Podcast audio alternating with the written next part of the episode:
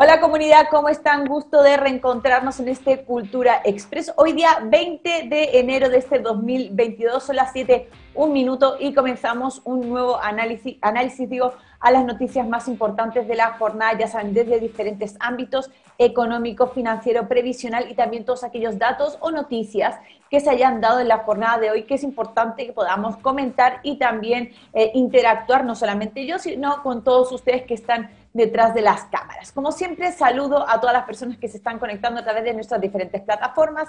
Ya saben que tenemos una amplia variedad de redes sociales donde ustedes pueden ver tanto este Cultura Express como también el resto de programas de la parrilla de FF Live. Además, también los invito a que se puedan eh, suscribir, mejor dicho, a las dos nuevas redes sociales, para así decirlo, que tenemos, donde ustedes también pueden escuchar nuestro contenido, que es Spotify y Anchor. Así que ya saben, también pueden ir ahí y seguirnos desde esas dos plataformas. Y como siempre también los invito a compartir este live para que llegue a muchas más personas. No cuesta nada, tan solo son unos segunditos de su tiempo en el que ustedes hacen clic en compartir si están en Facebook o a lo mejor si están en YouTube un like también, un dedito para arriba, también nos ayuda a viralizar el contenido. Como siempre también les digo, vayan comentando a través de las diferentes redes sociales los diferentes temas que vamos a ir hablando en el día de hoy en esta pauta. Y como siempre voy a hacerles la pregunta del día para conocer su opinión con respecto a un tema que vamos a analizar a continuación.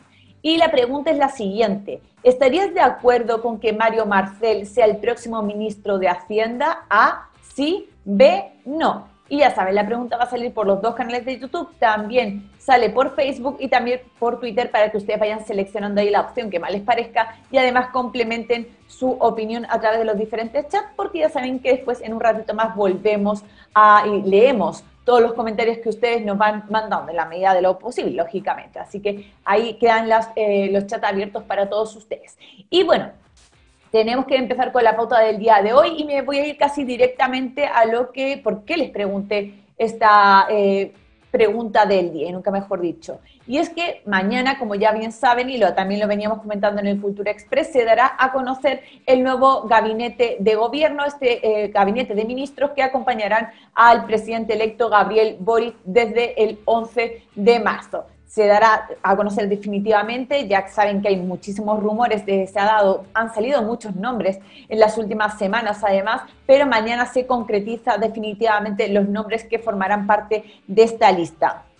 Recordemos que se darán a elegir, bueno, se elegirán, mejor dicho, se nombrarán 24 eh, ministros, ya que tenemos 24 ministerios, pero a lo mejor también se puede dar la situación de que ocurra eh, y que haya a lo mejor biministros, porque a lo mejor se aunen dos eh, ministerios. También puede ser como en la, también ocurre hoy en día, como por ejemplo el, el Ministerio de Energía y de Minería, que está unido por un solo ministro que es Juan Carlos Llobet. También se podría dar esa situación, pero en principio habría 24 ministros para 24 ministerios. Eh, como ya decíamos, la incógnita, la incógnita ha estado sobre la mesa durante todo este eh, estas últimas semanas y bueno, ya se venía arrastrando desde que fue electo Gabriel Boric y sabemos que hay nombres que se dan por hecho que sí o sí, independientemente del cargo, van a estar en ese gabinete, como son, por ejemplo, Izquia Siches, también Giorgio Jackson o también eh, Camila Vallejo. Son nombres prácticamente que están listos, solamente quedaría eh, designarles un ministerio. ¿Cuándo ocurrirá esto? Como les decíamos, ocurrirá en el día de mañana, ya se ha concretizado la hora, será desde las 9 de la mañana y no esperando que la ceremonia dure más de, eh, más de dos horas, llegando aproximadamente a las 11 y tendrá lugar en el Museo de Historia Natural, ahí en el Parque de Quinta Normal, aquí en la región metropolitana.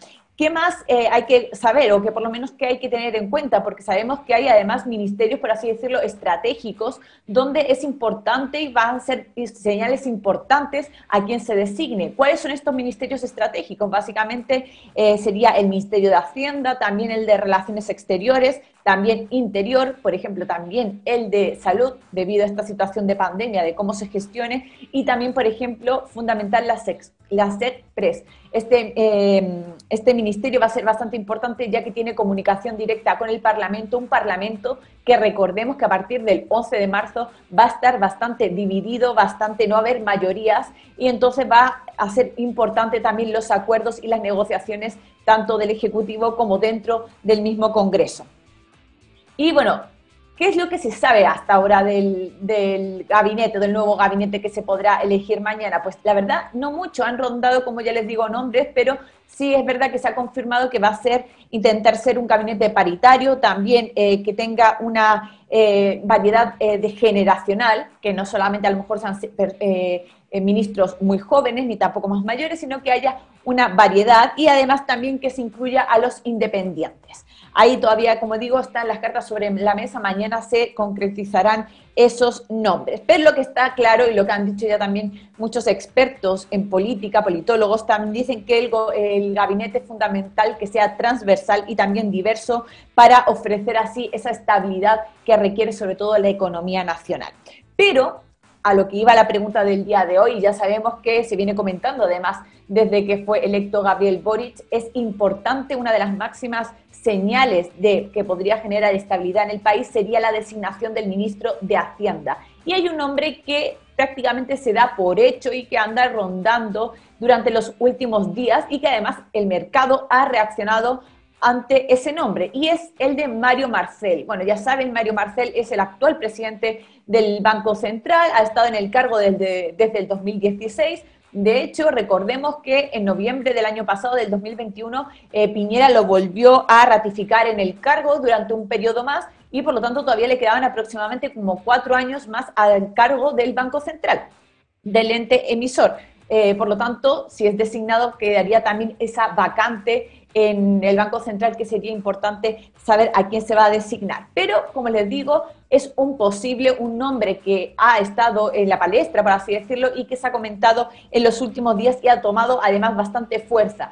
Y la cosa es que, como les digo, que los mercados han reaccionado a este, a este nombre y parece que de una manera bastante positiva. ¿Por qué? Eh, porque, bueno, las primeras señales, sobre todo, hay que tener en cuenta es el dólar. Y hay que decir que en los últimos eh, tres, días el dólar ha presentado una caída, un descenso eh, progresivo, acumulando una caída del, de 21 pesos, 6 centavos. Esto, eh, estas cifras que alcanza, hoy cerró, de hecho, el dólar en 802 pesos aproximadamente, no se veían desde el 15 de noviembre del año pasado, cuando alcanzó los 798 pesos. También es verdad que hay que tener en cuenta que eh, este valor del dólar, que ha caído, como decimos, también se debe a un buen desempeño también del cobre y también debido a todo lo que ha pasado estas últimas semanas con respecto a Estados Unidos y las cifras de inflación que recordemos casi un 7%, y eso también ha eh, influido en que se debilite un poco así, eh, por así decirlo, esta moneda. Pero por lo tanto, según como dicen los expertos, sería una buena señal para eh, que Mario Marcel estuviera al cargo de esta cartera, ya que dice que de, de, esta forma se demostraría que lo que había dicho Boric desde su elección no serían tan solamente palabras, sino hechos con respecto a que él intenta y va a intentar eh, hacer cambios con gradualidad y responsabilidad en la implementación de las reformas que él tiene previstas para su nuevo gobierno. Por lo tanto, habrá que ver qué va pasando. Yo quiero saber, ustedes que están ahí detrás de las cámaras, qué opinan, cuáles son, por ejemplo, los nombres que les gustaría eh, oír o ver mañana en este gabinete presidencial. Eh, por ejemplo, cuáles no les gustaría ver. ¿Estarían de acuerdo que fuera, por ejemplo, Mario Marcel el nuevo eh, ministro de Hacienda? ¿Sería una buena señal o creen que a lo mejor no, no se ha desempeñado bien? Bueno, como siempre hay todas esas preguntas que yo les planteo están abiertas, los, están abiertos los chats, digo, para que ustedes vayan contestando y dando respuesta a esta, ya, bueno, ya todo lo que ustedes quieran además. Y eh, me voy a pasar de tema, me voy a cambiar de tema, esto lo veremos, como ya les digo, mañana y el lunes en el Express comentaremos eh, cuáles fueron los nombres definitivos, si es verdad, si se ratifica el nombre de Mario Marcel o finalmente es otro el, el elegido para estar a la cabeza de este ministerio pero me tengo que ir a hablar de otra institución que es la convención, este organismo. ¿Por qué? Porque para empezar hay varios temas que comentar dentro de la convención que es importante que conozcamos. Primero de todo, hay que hablar de que hoy, y ya lo veníamos diciendo desde noviembre, hoy vence el plazo para eh, presentar iniciativas eh, de norma, iniciativas populares de norma para la nueva Carta Magna. Recordemos que los plazos eran hasta el día 20 de enero para que cualquier persona o también por eh, grupos o agrupaciones puedan presentar propuestas, que recordemos que un máximo de siete también se pueden presentar. Por lo tanto, hoy eh, a las 23.59 vence este plazo de incorporación de propuestas. Hasta ahora, ¿cuántas se han ingresado? Pues según los datos que sale ahí en Chile Convención, son 1.958 iniciativas populares de norma ingresadas por la ciudadanía que están dispuestas a hacer eh, o intentar conseguir estas 15.000 firmas. ¿Cuántas eh, personas han firmado? Pues aproximadamente 405.000 eh, 405.000 personas han firmado, con lo que finalmente el, el número de apoyos es de 86.000.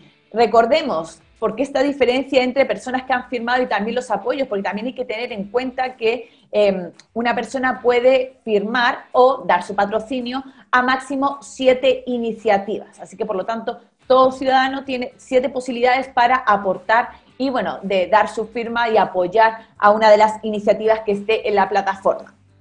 Pero para ello recordemos que el tope es el 1 de febrero. Hoy termina, día 20 termina el plazo para el ingreso de iniciativas, pero cualquier ciudadano tendrá hasta el 1 de febrero para votar la que considere o las siete que considere, o si quiere menos, votar por menos, pero bueno, por lo menos tiene esa posibilidad. Hasta ahora, porque además también recordemos que hoy vence el plazo, pero toda iniciativa para ser discutida como presentada por un convencional tiene que conseguir, tiene que tener el requisito de conseguir 15.000 firmas en cuatro regiones diversas. Ese es el requisito fundamental. Hasta ahora, ¿cuántas iniciativas populares de norma han conseguido estas, estas 15.000 firmas? Pues exactamente 17. De hecho, además, en las últimas horas también se han incorporado un par de ellas más. Pero ¿Cuáles son las iniciativas dentro de estas 17 que más votos y además sobrepasaron los 15.000 votos que se tenían que, eh, conseguir? Bueno, la primera que todos es la, de, eh, la que tiene que ver con garantizar la propiedad de los fondos previsionales. Recordemos que ya hablamos de esta iniciativa que tiene por título Con mi plata no y ha conseguido casi 40.000 firmas. Después, en segundo lugar, está la iniciativa popular de norma que se denomina cannabis a la Constitución, que ya saben que tiene que ver con la legalización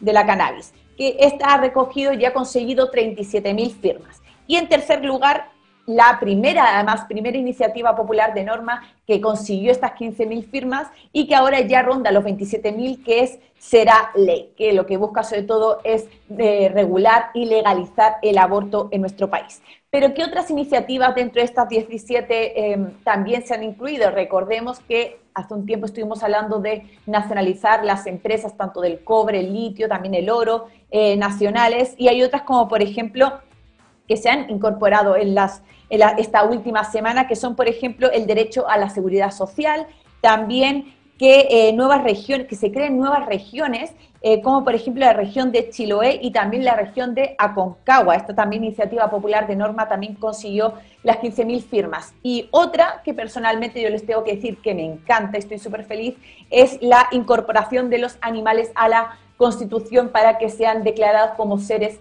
sintientes y no muebles. Esa para mí personalmente me encanta que esté y que haya conseguido los patrocinios. Así que querida comunidad, cuéntenme, ustedes han patrocinado, han decidido votar por alguna iniciativa, han a lo mejor gastado ya las siete firmas o todavía lo están, están ahí dudosos están leyendo. Yo solamente les invito a que revisen Chile Convención, ahí participación popular, porque recordemos que hay casi 2.000 iniciativas presentadas. Entonces, creo yo que dentro de 2.000 iniciativas todos podemos encontrar, aunque sea una que nos motive para firmar y que creamos que sea importante que se incluya hoy en día en la Constitución.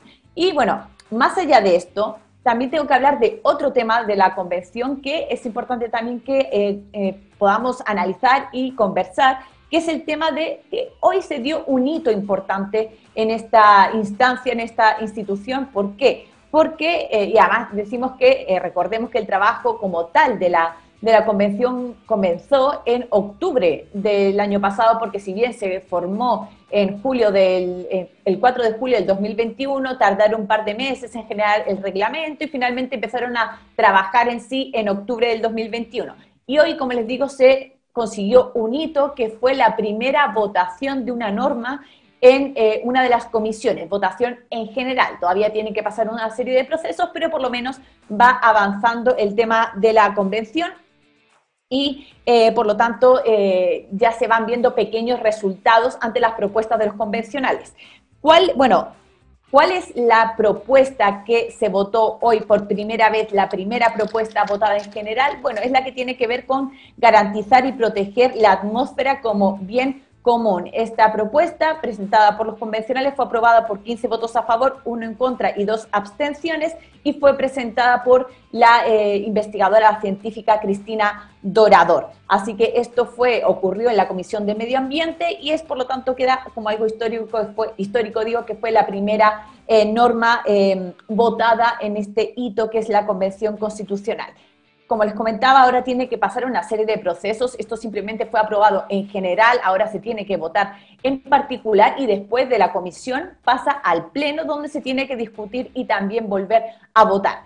Esto puede parecer muy lioso, pero finalmente también hay que decir que es el mismo proceso que llevan las leyes en la Cámara de Diputados y también en el Senado. Hay que decir que primero se tratan en las comisiones, se votan en particular, en general, y después pasan a sala con el mismo proceso. Así que más o menos es algo parecido. Pero también, ¿qué otra norma se votó en el día de hoy? Que, de hecho creo que fue como la cuarta norma eh, votada en el día de hoy, que es la que se votó en la Comisión de Forma del Estado. Y tiene que ver que establece a Chile, a Chile como un Estado regional conformado por entidades autónomas. Por tanto, aún así preserva la unidad del país y también la integridad del Estado. Por lo tanto, lo que declara, o así por así decirlo, es la existencia de regiones autónomas. Algo así como lo que ocurre, si conocen, lo que ocurre, eh, por ejemplo, en España, que está dividido el país también en las llamadas comunidades autónomas. Algo así, ese tipo de división y de formación del gobierno se estaría planteando. Pero, eh, como les digo, estas son tan solo unas normas que se aprobaron en general, después tienen que pasar su discusión en particular, introducirse cambios y después pasar por el Pleno, donde pueden o no eh, llegar a formar parte de la nueva Carta Magna. Pero, ¿cuántas iniciativas han presentado, han presentado ya los convencionales? Pues alrededor de más de 320, de hecho son exactamente 322 propuestas que han ingresado los convencionales y ellos también tienen plazos y de hecho tienen plazo hasta el 1 de febrero para seguir ingresando propuestas. De hecho, también hay que decir que las últimas semanas se han ingresado bastantes propuestas de las que ahora también vamos a hablar, algunas que yo sé que hay muchos que estaban esperando, pero ya también hay algunas voces que están diciendo que toda esta avalancha de propuestas a última hora va a generar que se dificulte el tema de los tiempos, que si se quiere tener una discusión seria es necesario que se alarguen. Eso se tendrá que ver con los cronogramas y plantearse en un futuro próximamente. Pero, como les decía, ¿qué otras eh, propuestas curiosas se han ingresado en la convención y que es importante también que conozcamos porque, como les digo, se ha comentado en muchas ocasiones en este Cultura Express y a lo mejor a algunos les parece bien. Ayer comentábamos, por ejemplo, la de eliminar el Tribunal Constitucional que se planteaba por un grupo de eh, convencionales, eliminarlo y pasar todas sus facultades, como por así decirlo, a la Corte Suprema. Y, por ejemplo, se presentó esta semana, se presentó, si mal no recuerdo, fue el martes, se, se presentó una que tiene que ver con limitar los salarios de autoridades a máximo 10 sueldos mínimos. Ese sería el máximo. Y además también eliminar las rentas vitalicias de los expresidentes. Em, esta norma fue presentada por el grupo de Chile Digno, también Movimientos Sociales y Pueblo Constituyente, y como digo, lo que busca es limitar el sueldo de, los, eh, de las personas electas de manera popular, por votación popular, tanto a nivel nacional, regional y también municipal. Y además, no solamente de estas autoridades, sino también de todos los funcionarios que tienen exclusiva confianza de estos. Nadie podrá cobrar más de 10 eh, sueldos mínimos. Pero recordemos, así como dato, ¿cuánto cobra hoy en día un, eh, diputado, un senador o también un ministro? Bueno, recordemos que el sueldo por ahora es de un, un poquito más de 7 millones de pesos, que si lo, mm, si lo medimos con el salario mínimo actual, que son 350 mil pesos, equivale a más o menos 20 sueldos mínimos. Por lo tanto, estaríamos hablando de reducir a la mitad el sueldo de estas autoridades, aproximadamente a 3 millones y medio de pesos. Y recordemos también que, ah, si bien ahora están, eh, están ganando, se cayó un poco el, el, ¿cómo se llama? Se busca que caiga este salario y que sea de, que ahora es de 7 millones, también en junio del 2020 recordemos que se aprobó la reducción de la dieta parlamentaria que hizo que eh, los salarios cayeran un 25%, se redujeran un 25% porque antes las autoridades ganaban aproximadamente más de 9 millones de pesos. Entonces, estas son algunas propuestas que se han planteado con respecto a los salarios eh, que deberían ganar las autoridades. Recordemos, máximo 10 sueldos mínimos. Hoy en día son aproximadamente unos 20 salarios mínimos. Y eh, también otra propuesta para ir cerrando este tema de la convención que se ha planteado y que también se ingresó por un grupo de convencionales es el tema de la participación de la democracia directa, de cómo va a participar la ciudadanía de manera directa en el Estado, en la democracia, en la toma de decisiones. Y es bastante interesante esta propuesta ingresada por los convencionales que se plantea a partir de 7 10, perdón, 10 puntos diversos de cómo debería participar la ciudadanía. En primer lugar, iniciativa popular legislativa, es decir, que la ciudadanía pueda presentar proyectos de ley. También el veto popular, es decir, que si se aprueba eh, en las diferentes cámaras un proyecto antes de ser promulgado, una, antes de ser promulgada una ley, la ciudadanía se puede oponer y vetar esta ley. También plebiscitos generales para hacer cualquier tipo de consulta. También, y esto ojo aquí, eh, plebiscitos derogativos de ley, es decir, que si hay una ley que está aprobada, también la ciudadanía podría plantear derogar esta ley. Yo solamente digo ahí que se podría con esto eh, derogar la ley Mordaza, por ejemplo.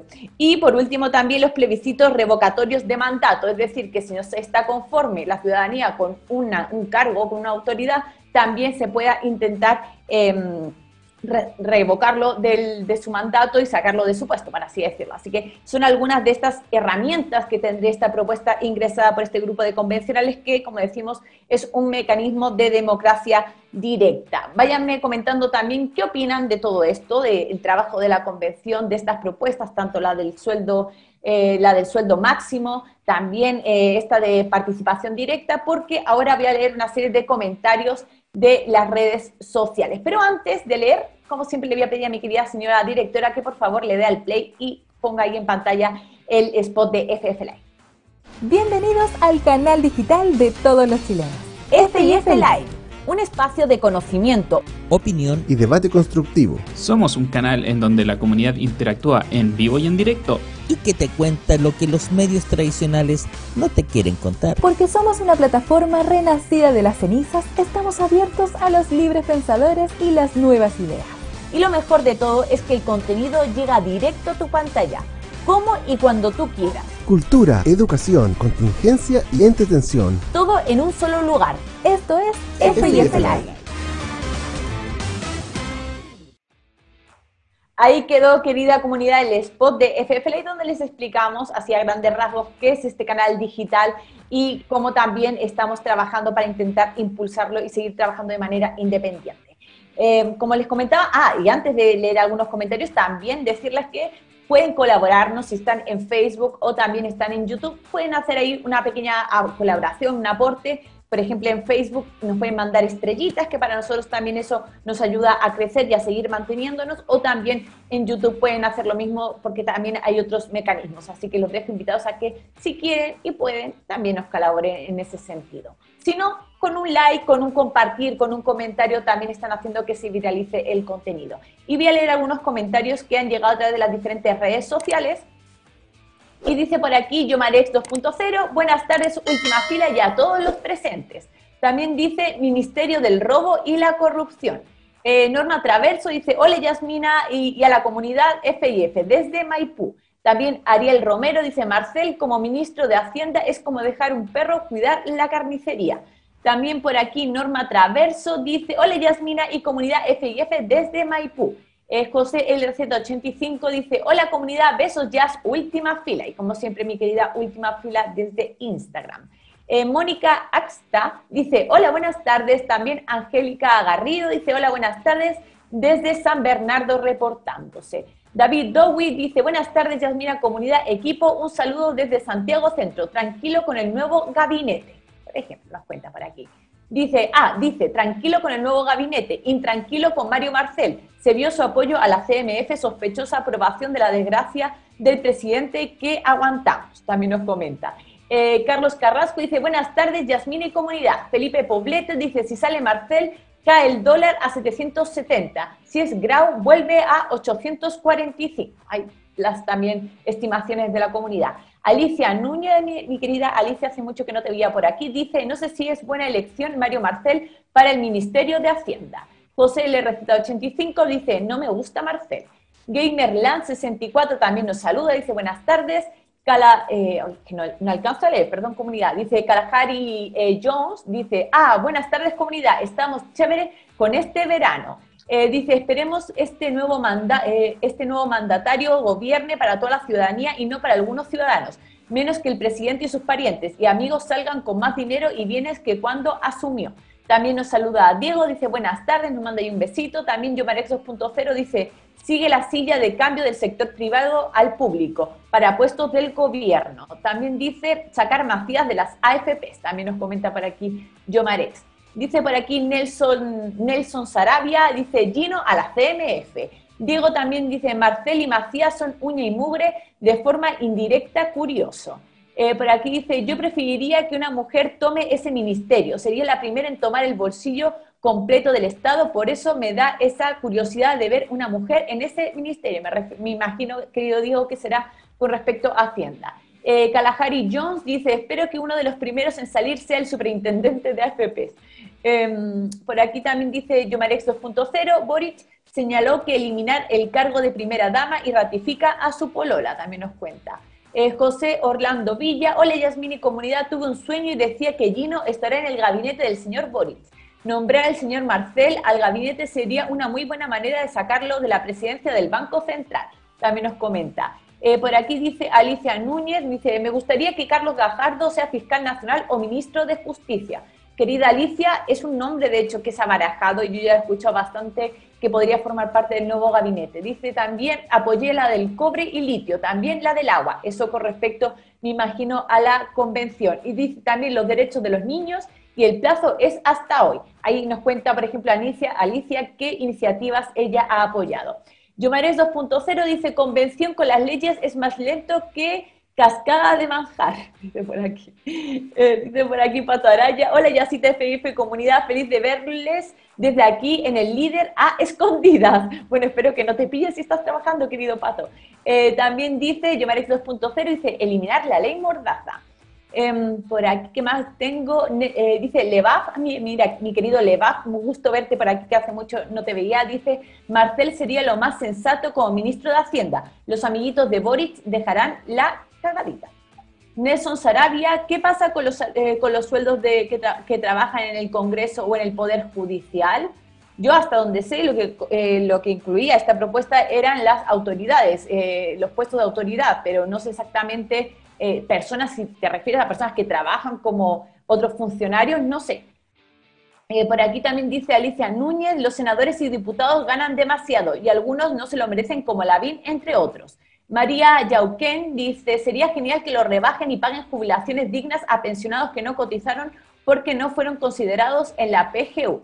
También dice Levav, 10 veces el sueldo mínimo, eso ganará un funcionario de elección popular, no más que eso.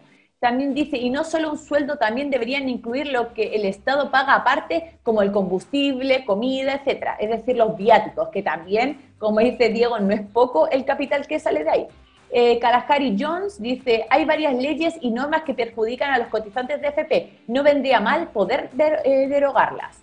También José Muñoz y también Patricio Enríquez Muñoz nos mandan ahí estrellitas. Muchas gracias también por colaborarnos y seguir haciendo que podamos estar informándoles cada tarde. Dice David Dowie, Marcel, amigue de las AFPs, fuera.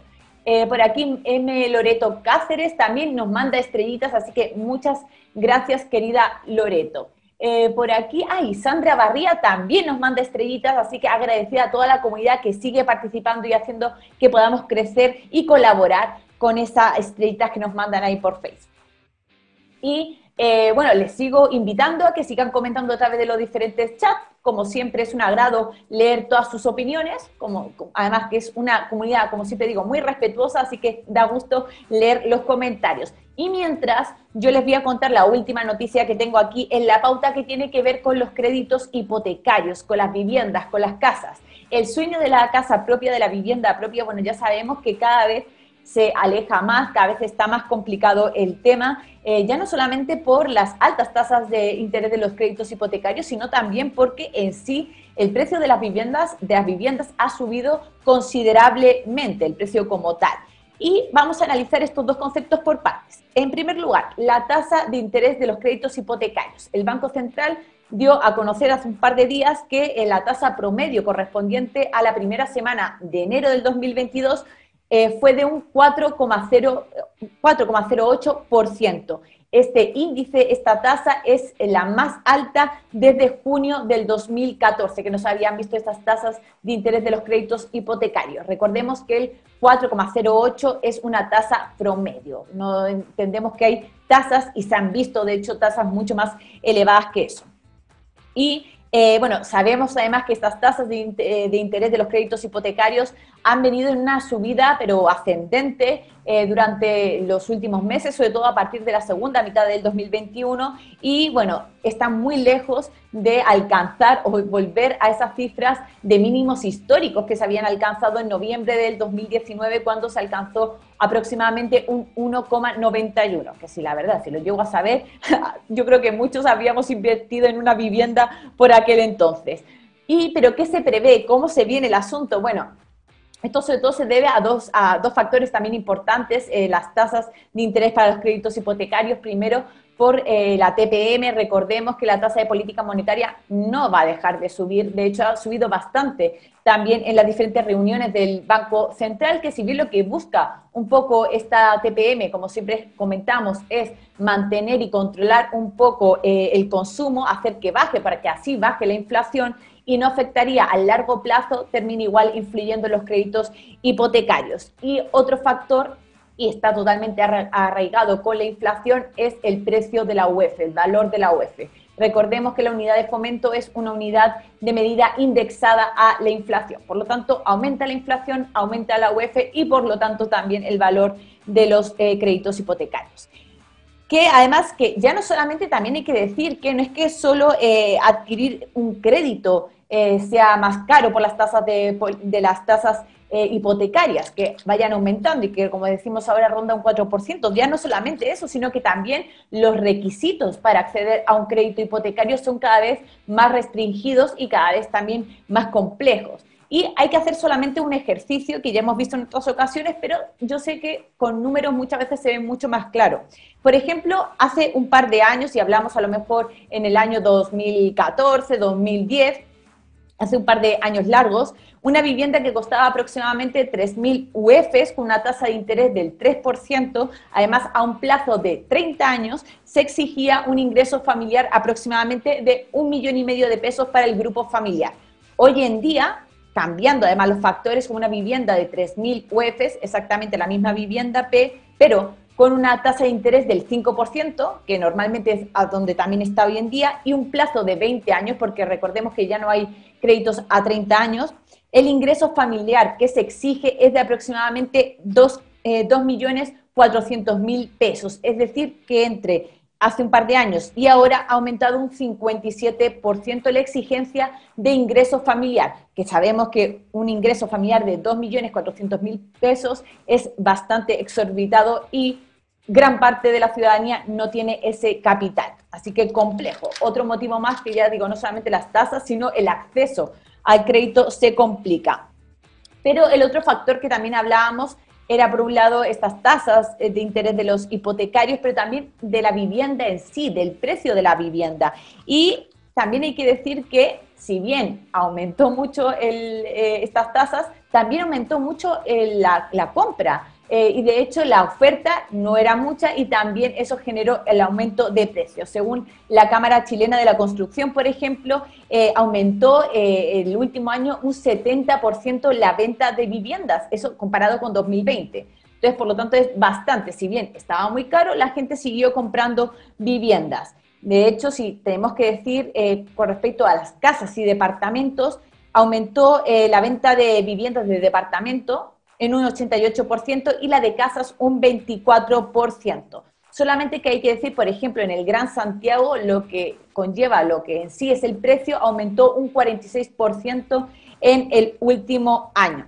Y aquí también hay que decir y hay que hablar un poco del drama que significa la falta de vivienda, la falta o la inaccesibilidad a acceder a una vivienda digna, porque también hay datos, por ejemplo, de techo que dicen que en el 2012, por ejemplo, una familia del quintil más bajo eh, demoraba en promedio unos 20 años y medio en pagar su vivienda. Eso en el 2012. Del, como digo, una familia del quintil más bajo. Hoy en día, o bueno, con tasas del, con cifras del 2020, la misma familia del quintil más bajo demora 51 años y medio en pagar esa misma vivienda.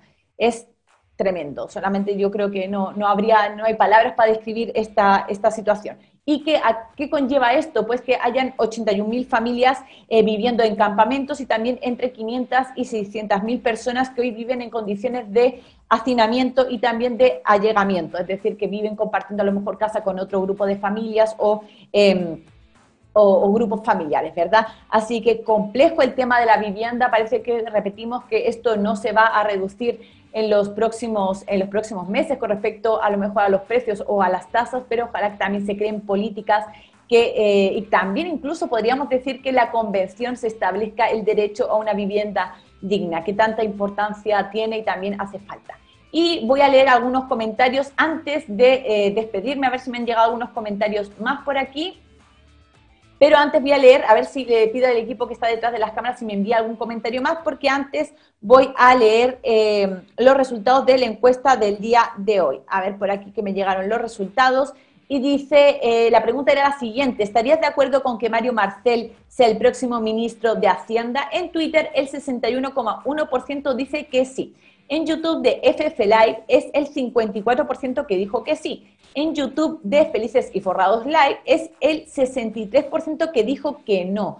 Y en Facebook es el 71% que dijo que no. Parece que las redes sociales en esta ocasión, con esta pregunta, están divididas y queda el partido 2 a 2 con las diferentes redes sociales. Y a ver si me llegó algún, algún comentario más antes de despedirme. Dice por aquí David Joshua, eh, era de suponer que habría gente nueva, pero son los mismos de siempre. También nos comenta ahí este miembro de la comunidad. Y bueno, querida comunidad, yo me tengo que despedir. Eh, los dejo invitados para que sigan en la sintonía porque a las 8 llega otro capítulo de Escuela de Pensiones junto al profe Dávila. Vamos a estar contestando muchas preguntas que han llegado a través de las diferentes redes sociales y además también vamos a hablar del bono de reconocimiento, que es un tema que ha preguntado bastante la comunidad. También antes de despedirme les invito a que se vayan a suscribir a nuestras diferentes redes sociales. Recuerden ahí las dos plataformas de YouTube, van a suscribirse y después le dan a la campanita para que les lleguen todas las notificaciones. Así que con eso ya me puedo ir despidiendo. Ahora sí que sí, querida comunidad, nos vemos el lunes en otro Cultura Express. Les mando Muchos besos.